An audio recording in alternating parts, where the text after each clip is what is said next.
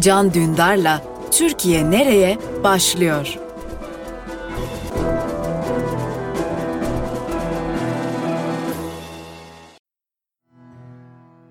Eskiden yakılacak kadınlar varmış. Yıkılacak duvarlar var şimdi. Solgun ömürlerin her sayfasında yıkılacak duvarlar hikayesi. Güneş ateşini dağların yarasına bastırıp söndürürken evlerin çatısına kurşuni katmerleriyle çöker gece. Evinin kadınları akşam pazarlarından döner ve merhamet geçirmez duvarlara kim bilir kaçıncı kez ölmek istemeyen bir kadının çığlığı çarpar. Şehir kulaklarını kapatmış duyuşlara. Karakollar oturup karakollarını bağlamış. Yurttan haber verenler sonra bıçak yaralarını saymış. Dolam dolam duvarlar örülü dört bir yanda, kadının bedeninde, kederinde, ruhunda. Fakat maviye tünel kazanlar olur bazen, betonlaşmış bir ömrün orta yerinde. Tüm çıkışlar tutulmuşken gedik açmayı bilenler olur nefretin sırtlarında. Ah bir örnek sevmeler, kalbini nasıl tırmalar.'' Korku kokan duvarlar üstüne gelir. İçinin feri sönmüş o Adem oğlu kovulduğu cennetin öcünü alır. Kimsesizlik ölür bir kadının teninde. Milyonlarca masumiyet ölür. Adalet mahkeme duvarı hakikatin karşısında zaten hiç yaşamamıştır. Fakat yıkılacak çok şey vardır duvar duvar üstüne gelmiş şu hapislik çağında.'' Kalabalık kadınlar geçer şehrin caddelerinden. Bugünün sözü geçmişin közüne karışır. Yaşlanmış yüzyılların arasından yan yana gelenler yıka yıka geleceğe ulaşır. Türkiye Nereye programına hoş geldiniz. Yeni bir bölümde birlikteyiz. Bu kez değişik bir program olacak. Aslında Türkiye'nin bu geldiği noktada e, medyanın ve siyasetin halini en iyi anlatacak Belki de programımız olacak bu. Sürgünde bir gazeteci, hapiste bir politikacı ile konuşacak bugün. Konuğumuz Figen Yüksekdağ. Kendisini biliyorsunuz hem siyasetçi hem gazeteci olarak biliyoruz. Aslında Sosyalist Kadın Hareketi'nden geliyor. E, gazetecilik yapmış uzun yıllar. Daha sonra Halkların Demokratik Partisi'nde eş genel başkan olarak e, görev yaptı 2014-2017 arası. Daha sonra 2015'ten itibaren Van milletvekilliği yaptı. Kasım 2016'da gözaltına alınıp tutuklandı. Bir tür gerçekten e, hala hafızamızda olan bir ev baskınıyla gözaltına alındı ve o zamandan beri hapishanede halen de e, Kandıra cezaevinde Kandıra bir nolu F tipi cezaevinde yatıyor Figen Yüksekdağ ve birden karşımıza bir şiir kitabıyla çıktı. 1 Eylül'de piyasaya çıkan kitabının adı Yıkılacak Duvarlar. Biz de kendisini programımıza konuk etmek istedik. Yıkılacak duvarları ve onun ardında olup bitenleri bize anlatsın diye. Tabii ki her yaptığımız söyleşi kadar kolay olmayacaktı hapishanede bir politikacıyla konuşmak. Onun için avukatlar aracıyla sorularımızı yolladık.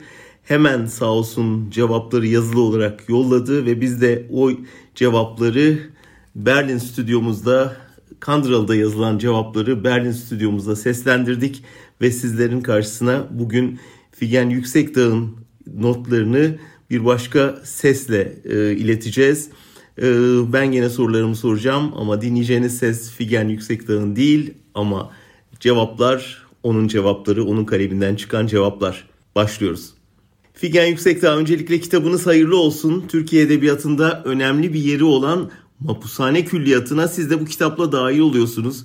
Şiir kitabı doğrusu bize de sürpriz oldu. Daha önce şiir yazar mıydınız yoksa bunu hapishane mi tetikledi? Kitap hakkında iyi dilekleriniz için teşekkürler. Şiir en yakındakiler dahil birçok insan için sürpriz oldu. Arada sürpriz yapmak iyidir tabii. Benim için yeni bir ilgi ve üretim alanı değil şiir. Neredeyse çocukluğumdan beri yazıp atardım bir köşeye. Bu cümledeki anahtar kelimeler atardım bir köşeye oluyor. Edebiyatın bence en yeşil ve çiçekli dalına yıllar boyu yok yere haksızlık ettiğimi düşündüm sonra. Bilirsiniz mapushaneler kendinle hesaplaşma, hayatla arandaki borcu alacağı çıkarma mekanlarıdır aynı zamanda. Muhasebeye girişince yıllarca yazıp kaybettiğim, defter kitap arasında sararıp solmaya terk ettiğim şiirler arkamdan kovalar diye korktum galiba. Maziden başlıklı son iki şiir söz ettiğim geçmişe temsilen kitapta yer alıyor. Geri kalanlar 2020 üretimi. Velhasıl yayınlanan çalışma hem maziye hem bugüne borcumun ilk taksidi diyebiliriz. Peki neden roman, öykü mesela anı değil de şiir? Aslında elimde başka bir iş vardı. Bilenler onu tamamlayıp yayınlanmasını bekliyorlardı. Ama şiirle ortaya çıkınca onlara da ters köşe yapmış oldum. Burada arada bir şeyler karalayıp arkadaşlara, çocuklara hediye ediyordum. Olay öyle başladı. Ondan sonra Sebahat ve Gülten başkanların elinden kurtulmak için ürün çıkarmak zorunda kaldım diyebiliriz. Sağ olsun Kandıra Birnoğlu F tipindeki bütün kadın yoldaşlar benden şair çıkarmak için sosyal sorumluluk üstlendiler. Ben de o kadar desteği teşviki boşa çıkarmamak için hiç değilse bir şiirci performansı sergileyebilirim diyerek işe giriştim. Tabi korona süreci de harekete geçip sonuç almamda etkili oldu. Şartlar ağırlaşınca direnç tasını yükseltmek en doğru yol. Şiir benim için direnmenin başka bir biçimi oldu. Genel geçerliliği olan hakikat şu ki yoğun tecrit şartlarındaki en kötü üretim bile en iyi direniştir. Cezaevinin yıldırılmaya çalışılan tutsaklar için tersine bir okula bir atölyeye dönüştüğünü tarihten biliyoruz. Sizin için de öyle mi oldu? Evet bizim açımızdan da hapishaneler birer okul, atölye olma özelliğini koruyor. Hatta artık yüksek okulunu okuyoruz. Tarih boyunca ve bugün siyasi tutsaklara dayatılan teslimiyeti aşma pratiği olarak bir çizgiye, kültüre dönüşmüş durumda. Biz de deneyimlerle, üretimlerle açılmış bu yolu takip ediyoruz. Kendimizce katkı yapmaya sağlıyoruz. Özellikle birikim ve derinleşme açısından buralara bir okul olarak değerlendirmezsen hayat ve siyasetin sınavlarından iyi sonuçlarla geçemezsin. Ayrıca bu bir tür öz savunma. Çoğu yaşayan şeyden mahrum bırakılmak, kendini başka ve daha ileri düzlemde yaşatmamı, var etmemi zorunlu kılıyor. Dayanıklılık çıtanı yükseltiyor. Bedensel, zihinsel işlerliğin, ruh tazeliğinin, dayatılan baskıları ve tutsaklığı göğüslemede tartışmasız önemi var. Hapishanelerdeki yaşamımızda en baştan bu farkındalıkla düzenleniyor. Dışarıda olup ülke siyasetine, halklarımızı doğrudan katkılar yapmak isterdik. Ama hapisteyiz diye tüm sorumluluklarımızdan vareste sayılmayı bekleyecek insanlar da değiliz. Yazılarla, makalelerle, edebiyat sanat ürünleriyle ve politik mücadele çizgimizi hapishanelerde, mahkemelerde savunup yücelterek katılıyoruz biz de hayata. F tipi cezaevinde kalıyorsunuz. O ortamda nasıl kitap yazabildiniz? F tipi cezaevinde olduğum için kalabalık koğuşlarda kalma ihtimalim yok zaten. Küçük odalarda en fazla 3 kişi birlikte kalabiliyoruz. Arkadaşlarla sınırlı olarak sohbet spor faaliyetlerine çıkabiliyorduk. Uzun zamandır o da yok. Yani oda arkadaşlarımla birlikte edebi, sanatsal üretime yoğunlaşabilecek kadar yalnızız. Üretim için koşullar önemli tabii. Ama çok da tayin edici görmemek gerek. Ama son dönem benim açımdan yeter yeteri kadar elverişliydi. Taybet Ana'nın hikayesini 33 düş yolcusuyla buluşturduğunuzu, 10 Ekim katliamında yitirdiklerimizin öfkesini bir kez daha harladığınızı yazmış yayın evi. Peki bu yazdıklarınız bir dönem şiiri mi? Aslında yaşanan dönemin şiiri diyebiliriz. 2015-2016 daha dün gibi yakın olmasına rağmen adeta ve aynı zamanda bizim nezdimizde tarihten silinmeye çalışılıyor. Zaferleri, yenilgileri, acıları, sevinçleriyle o dönemi anlayamaz ve anlatamazsak bu memlekette hiçbir şey tamamlanamaz, yarım kalır. O kadar acı ve kaybın üzerinde yeni bir sistem kurdular mesela. Ama bir türlü tamamlanamıyor, yerli yerine oturmuyor. Geride bıraktığını sandığı siyasi yekün sırtında kambura dönmüş. Artık gövdesi çekmiyor. Muhalefet de yarım, kırıla kırıla bir yere geldi, tayin edici çizgiyi aşamıyor.'' Ne kadar başardım bilmem ama Türkiye'nin bu dönemi çarpıcı olarak yükselen devrimci demokratik değişim ruhunu duyguyla, imgelemle yansıtmaya çalıştım. Yani yaşanan acıların şiirini mi yazdınız? Bir yanıyla öyle ama acıların ve dayanmaların şiiri demek daha doğru olabilir. Belki de bıçkın bir mağduriyetin şiiri. Bizim halkımızın öyle bir özelliği vardır. Bir kavgada yenilse de ezdirmez kendini. Kazanma gücünü de oradan alır. Şiirler bunu yansıtıyor diyebilirim. Kararı okuyanlar verir son tahlilde. Suna Aras'ın kitabınız için yazdığı ön sözde bir dize var. Diyor ki galiba aşkı şimdi anladım ama ne yazık taşmayan bir nehir gibiyim. Bu gerçek hissiyatınız mı? O dizeler 12 yıl önce gerçek hissiyatımdı tabii. Şimdi taşkınlık heveslisi biri olmayı bıraktım. Kendi yatağında akan bir nehir gibiyim. Alıntıladığınız dizeler kitaptaki onca şiir arasında tek aşk şiiri olma özelliğine sahip. Gerçi aşk şiiri tanımlaması da tartışmalı bir konu. Ben dikkat bile çekmez diye düşünmüştüm ama ön sözde ve sorularınız arasında rastlayınca şaşırdım. Sonra da şaşırdığıma şaşırdım. Zira aşkın algıda ve edebiyatta tuttuğu özel yer zaten malum. Bir de benim gibi bir siyasetçinin aşk derse her şeyden önce projektörler oraya döner tabii. Bu nedenle sorunuzu doğrudan cevaplayıp kurtulmayı düşünüyorum. Çünkü merak eden soru soran çok olacak anlaşılan. Yanılmıyorsam 2008'de eşim hapishanede, ben de dışarıda aktif siyasetin zorlu ve tantanalı zamanlarından birini yaşarken yazdım o şiiri. Ayrılık, kavuşma isteği ve aşkı her şeyiyle kabullenme duygusu vardır içinde. Taşamadığı için üzgün ama taşıyacağını bildiği için kendinden ve aşktan emin bir nehir metaforuyla hayata dair bir şeyler anlatmıştım. Bu hissiyatın şimdiye uyan tarafları da var.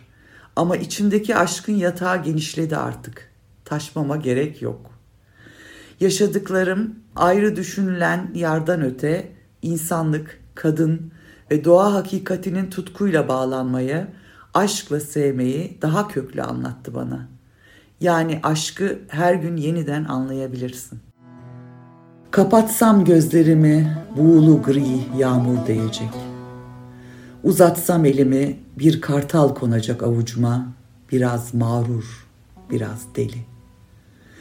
Kapatsam gözlerimi bakırın rengi, dokununca parmaklarım yanacak mor kızıl alevinden.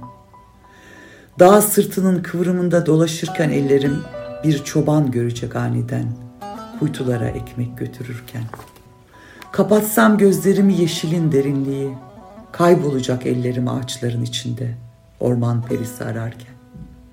Oduna çıkmış bir çocuk tutacak serçe parmağımdan, titriyecek yapraklar, çocuğun ve serçe parmağımın heyecanından.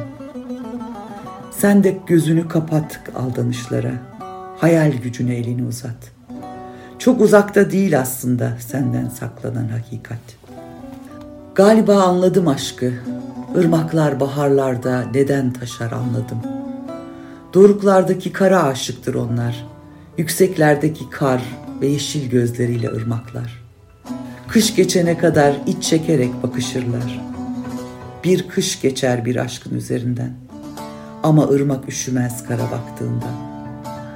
Su billurluğunla karın kendine geleceğini bilir. Aşkı bulmak vadideki bir nehrin doruklara bakması gibidir. Bakmaktan usanmamak, kara kışları sevmek gerekir. Galiba aşkı şimdi anladım. Ama ne yazık, taşamayan bir nehir gibiyim. Sizi etkileyen şairler kimler? Birkaç isim istesem aklınıza ilk gelenler kimler olur? İstikrarlı bir şiir okuyucusuyum. Gülten Akın, Firufe Rıfsat, Nazım Hikmet, Ahmet Arif ilk sayabileceğim, beğendiğim şairler. Ama daha birçok şairi beğenerek okuyorum ve bu edebi türe emek verenlere saygı duyuyorum. Şiir en eski ve en fazla süzülmüşlük gerektiren edebiyat dalı. Sadece yeteneğe sahip olmak, biriktirmek yetmiyor yani. Her duyguyu, düşünceyi, imgeyi, metaforu süzüp işlemek gerekiyor. Bir roman cümlelerle, paragraflarla yazılıyor örneğin. Ama şiir hecelerle, dizelerle yazılıyor. Bırakalım tek kelimeyi, heceyi işlemek zorundasın. Bunu iyi yapanlar şair ya da iyi şair oluyor. Ben bir şiir sever olarak bu kitapla insanlara şiiri sevdirmek, okunmasını, okutulmasını sağlamak için katkı yapmaya çalıştım. Hayatında şiir olmayan toplumun ruhu kurur, çoraklaşır. Dallanıp budaklanmaya, şiirsel sanatsal berekete faydam olursa ne mutlu. Şiir biçimi, dili bakımından kendimi yetkin görmüyorum ama öğrenmeye açık bir talebeyim. Okuduğum şiirlerinde esas olarak duygusuna, neye dokunduğuna bakarım. Yazdığınız şiirleri dışarı çıkarmakta idareyle bir sorun yaşadınız mı? Hayır, dışarı çıkarırken sorun olmadı. Ancak bu röportajı nasıl dışarı çıkar diye kara kara düşünüyorum. Kitap 1 Eylül'de piyasaya çıktı. En azından ilk haftasında bu röportajı yetiştirmem gerekir. Ama şartlar müsait değil. Son 6 ay içerisinde gönderdiğim yazı ve makaleleri içeren 10 mektubum hakkında disiplin soruşturması açıldı. Karalama çizme kararı veriliyor genellikle ve çizilmiş olarak da çok geç gönderiliyor. Kamuoyu, partimiz bizden yazı, görüş, katkı bekliyor ancak bunu yapmamız sistematik olarak engelleniyor. Hapishane idarelerinden çok merkezi idare ile ilgili bir durum. Siz de bilirsiniz. Yaşadığına şükretmiyor, hala bir de yazıp çizip konuşmuyor mu diye yaklaşıyorlar bize.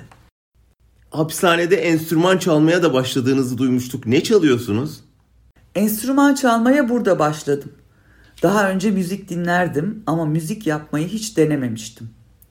Bağlama çalıyorum, biraz da erbane ve ritim öğrendim. Yeteri kadar müzik kulağımın olduğunu biliyordum ama statik bir potansiyel taşıdığımı da anladım böylece. Hapisliğe iyi tarafından bakmanın gerekçesi oldu benim için. Nasıl geliştirdiniz bu yanınızı? Dışarıda aktif siyasetin ortasında müzikle bu derece ilgilenmez, enstrüman çalmayı aklımın ucundan bile geçirmezdim. Hapishanede yaygın deyimle altın bilezik sahibi oldum. Bağlamanın temelini cezaevinin kurs atölye alanını değerlendirerek öğrendim. Sonra kendim geliştirdim. Hala da fırsat bulunca kendi kendime çalışıyorum. Ama yanınızda bulunduracağınız enstrüman sayısı birle sınırlı. Atölyeye çıkamadığım ve yanıma da alamadığım için erbaneyi geliştiremedim bu yüzden. Başka enstrümanlar denemek istiyorum. Bakacağız artık. Peki dinleyicileriniz memnun mu? Çıkışta o da bir albüme dönüşür mü?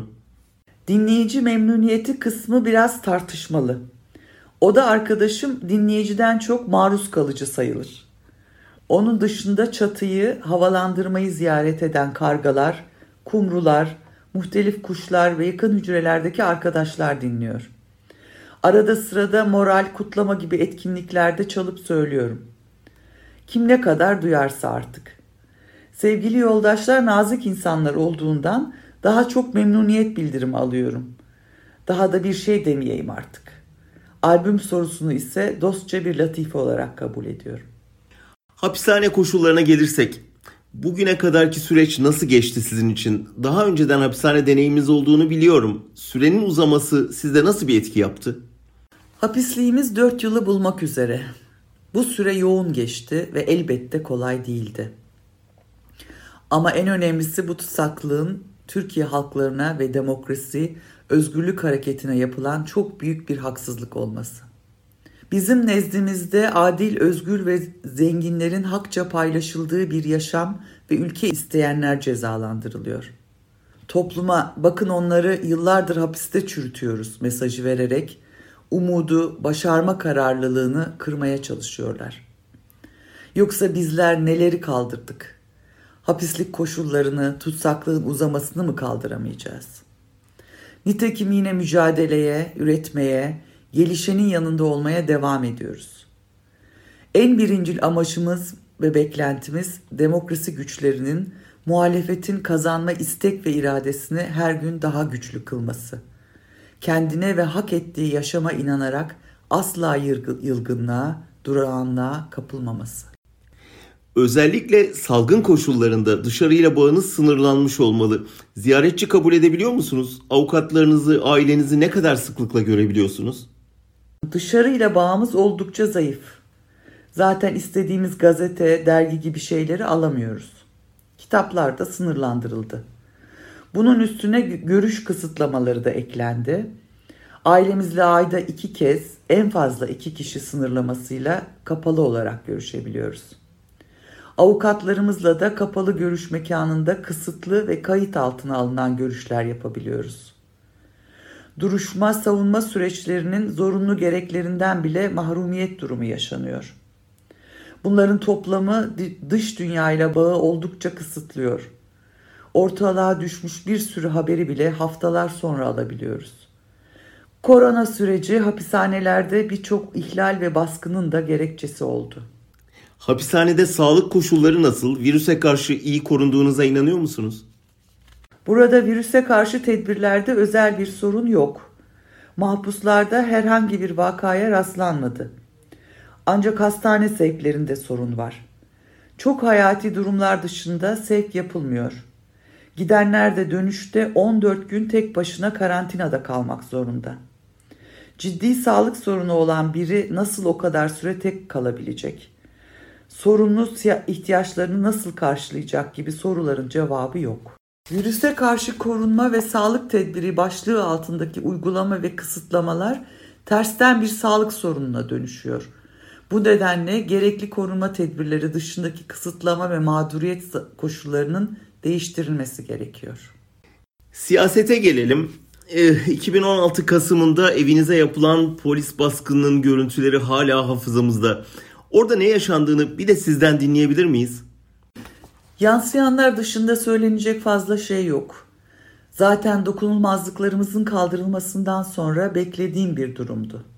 Gecenin köründe evim basılıp kapım kırılarak gözaltına alınmam, özel olarak gerilim yaratma, provoke etme amacı taşıyordu. O anlarda nasıl bir siyasi hınçla yüz yüze olduğumuzu, adeta nefret objesine dönüştürüldüğümüzü daha canlı gördüm. Hani birilerinin canını yakmışsınızdır, onlar da daha fena can yakarak intikama kilitlenmiştir. Öyle bir ruh hali yansıyordu. Böyle bir tavra hedef olmamızın nedeni ise iktidarı tek başına seçim kazanamamaz hale getirmekti. Canlarını yakan buydu ve bizlere canlarıyla bir tuttukları iktidarlarını kaybetme korkusunu yaşatmanın bedelini ödetmek istediler. Ne kadar derin iz bırakmış ki hala hazımsızlıkları, kinleri yatışmıyor. Gözaltı gecesi böyle bir siyasi çerçevenin haleti ruhiyenin somut ve keskin manzarasıydı. Halen hakkınızda ne kadar kesinleşmiş ceza ve süren kaç dava var Figen Hanım?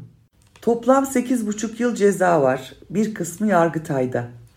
Tutuklu olduğum birinci ana dava devam ediyor.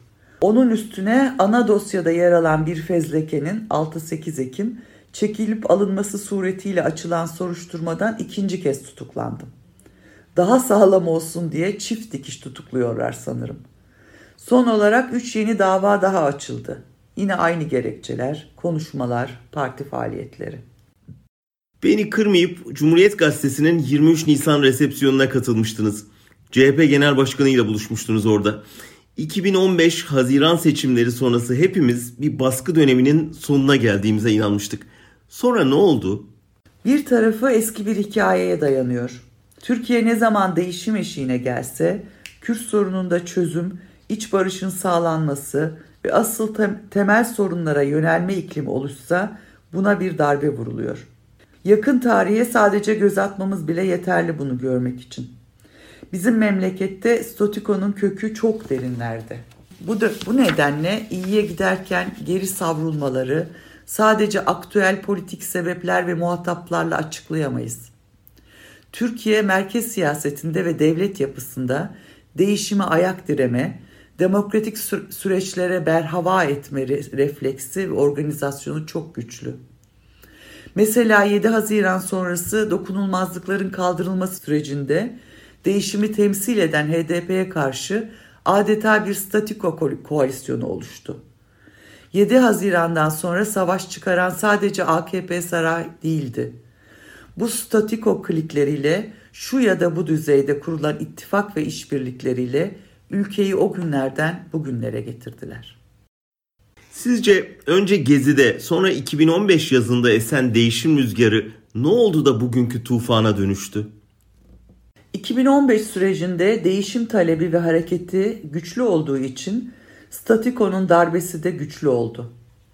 Kürt politik realitesi düzleminde bölgede yaşanan gelişmeler, bilhassa HDP'nin seçim başarısı, yapısal değişim, demokratikleşme basıncını arttırdı. Mevcut iktidar bunlarla paralel olarak zaten üstünde emanet duran sivil demokrat gömleğini çıkarıp statikoya sığınarak ve bütünleşerek kendini kurtarma ve bunu yaparken de demokrasiyi, özgürlükleri tepeleme hareketine girişti. Aslında iki siyasi klik de kendini kurtarmak için birbirini kurtarmak zorunda kaldı diyebiliriz. O dönem bir kısım muhalefet topun ağzına konan sadece bizler oluruz, sonra olay biter diye bekliyordu. Ama bekleye bekleye ülke bu hale geldi. O dönemde asgari müştereklerde buluşup kötü gidişata bir ölçüde bariyer olmak mümkündü. Sizin ve o dönem Cumhuriyet kadrosunun söz ettiğiniz girişimde de yansıdığı gibi önemli bir kamuoyu beklentisi ve çabası vardı. 1 Kasım'a giderken bizim doğrudan girişimiz ve temasımız da oldu. Ancak kötüye gidişi durdurmaya yaratacak bir yanıt alamadık.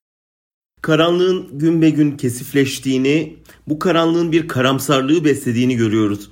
Bu karanlığın dağılması, karamsarlığın aşılması, sizin tabirinizle duvarların yıkılması için ne yapmalıyız? HDP'ye ve ülkenin demokratik güçlerine bir çağrınız var mı? Her şeyden önce muhalefetin ve tüm değişim isteyenlerin kendi arasındaki duvarları yıkması gerekiyor. Çokça sözünü ettiğimiz Demokrasi İttifakı'nın hayati meselelerde çözüm odaklı işbirliğinin geliştirilmesi de böyle mümkün olabilir. HDP barışa çağrı deklarasyonu açıkladı. Barış ve demokrasi çerçevesinde geniş tabanlı bir buluşma mümkün. Ülke bir hapishaneye dönüştürülmüş olabilir. Ama hapislik psikolojisine kapılmazsanız o hapishaneye girmezsiniz. Sığdırılamazsınız. Duvarlara, sınırlara alışma hali kötü. Toplumu da bireyi de bölünmüş olan alanlara sığışmak adına küçültür, iyiliş eder. İyimser olacağımız nokta şu, sığma ve sığdırma koşulları gittikçe ortadan kalkıyor. Muhalefetin ve emek demokrasi dinamiklerinin bu süreçte daha sorumlu davranması, doğan olanakları heder etmemesi şart. Bunun yanı sıra hakim korku ve baskı yönetimine karşı politik cesaret ve dayanışma yaşamın her hücresine yayılabilmeli. Çok emek verdiğiniz kadın hareketine dair bir soruyla bitirmek isterim bu programı. İktidar sokağı, yargıyı, basını, medyayı ne kadar kontrol altına alsa da kadın hareketine set çekmeyi bir türlü başaramadı.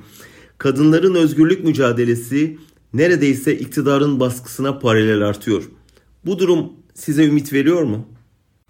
Mevcut iktidar erkek egemenliğinin en katı bağnaz türevini temsil ediyor. Böyle bir yapı karşısında kadınların geri adım atma şansı yok. Eğer atarsa başta kendisinin ve onunla birlikte çocuklarının ve kim bilir kaç kuşak kadının çocuğunun yaşamı karartılacak.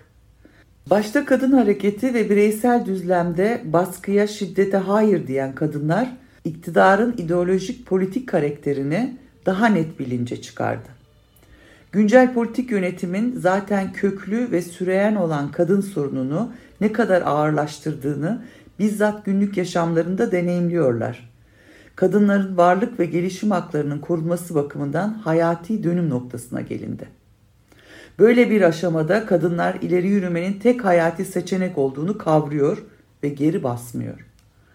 Bu yanıyla toplumsal mücadele güçlerine de umut ve cesaret aşılıyor elbette.